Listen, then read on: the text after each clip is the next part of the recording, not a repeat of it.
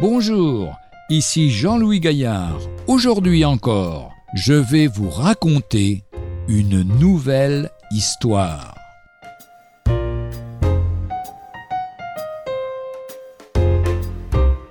Hors du puits. Lorsqu'il parcourait le Tibet pour y annoncer l'Évangile, le Sundar Singh fut arrêté et condamné à mort. On le mena au bord d'un puits profond de dix mètres où l'on jetait habituellement les cadavres. Avec une grosse clé, on ouvrit la lourde porte qui fermait l'orifice. On cassa le bras gauche du prisonnier pour lui enlever toute possibilité de ressortir, et enfin on le jeta dans cette horrible fosse. Il raconte au fond de ce trou infect, sans manger et sans boire, la présence de mon Sauveur transforma pour moi en paradis ce lieu de ténèbres et de mort. Je pensais que Dieu allait me prendre à lui, mais, la nuit du troisième jour, j'entendis une clé tourner dans la serrure.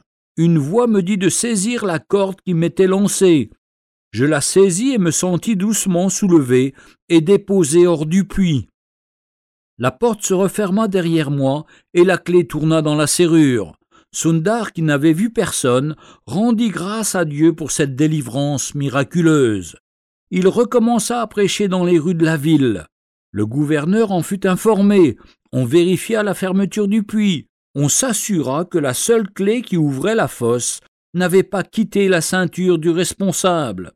Finalement, le gouverneur dit à Sundar Ton Dieu est un Dieu puissant il t'a délivré. Nous ne pouvons plus te faire de mal, mais va-t'en de notre pays.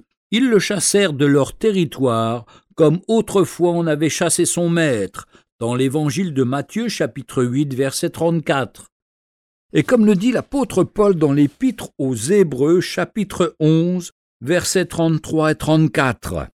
Et que dirais-je encore, car le temps me manquerait pour parler de Gédéon, de Barak, de Samson, de David, de Samuel et des prophètes, qui par la foi vainquirent des royaumes, exercèrent la justice, obtinrent des promesses, fermèrent la gueule des lions, éteignirent la puissance du feu, échappèrent aux tranchants de l'épée, guérirent de leurs maladies, furent vaillants à la guerre, mirent en fuite des armées étrangères.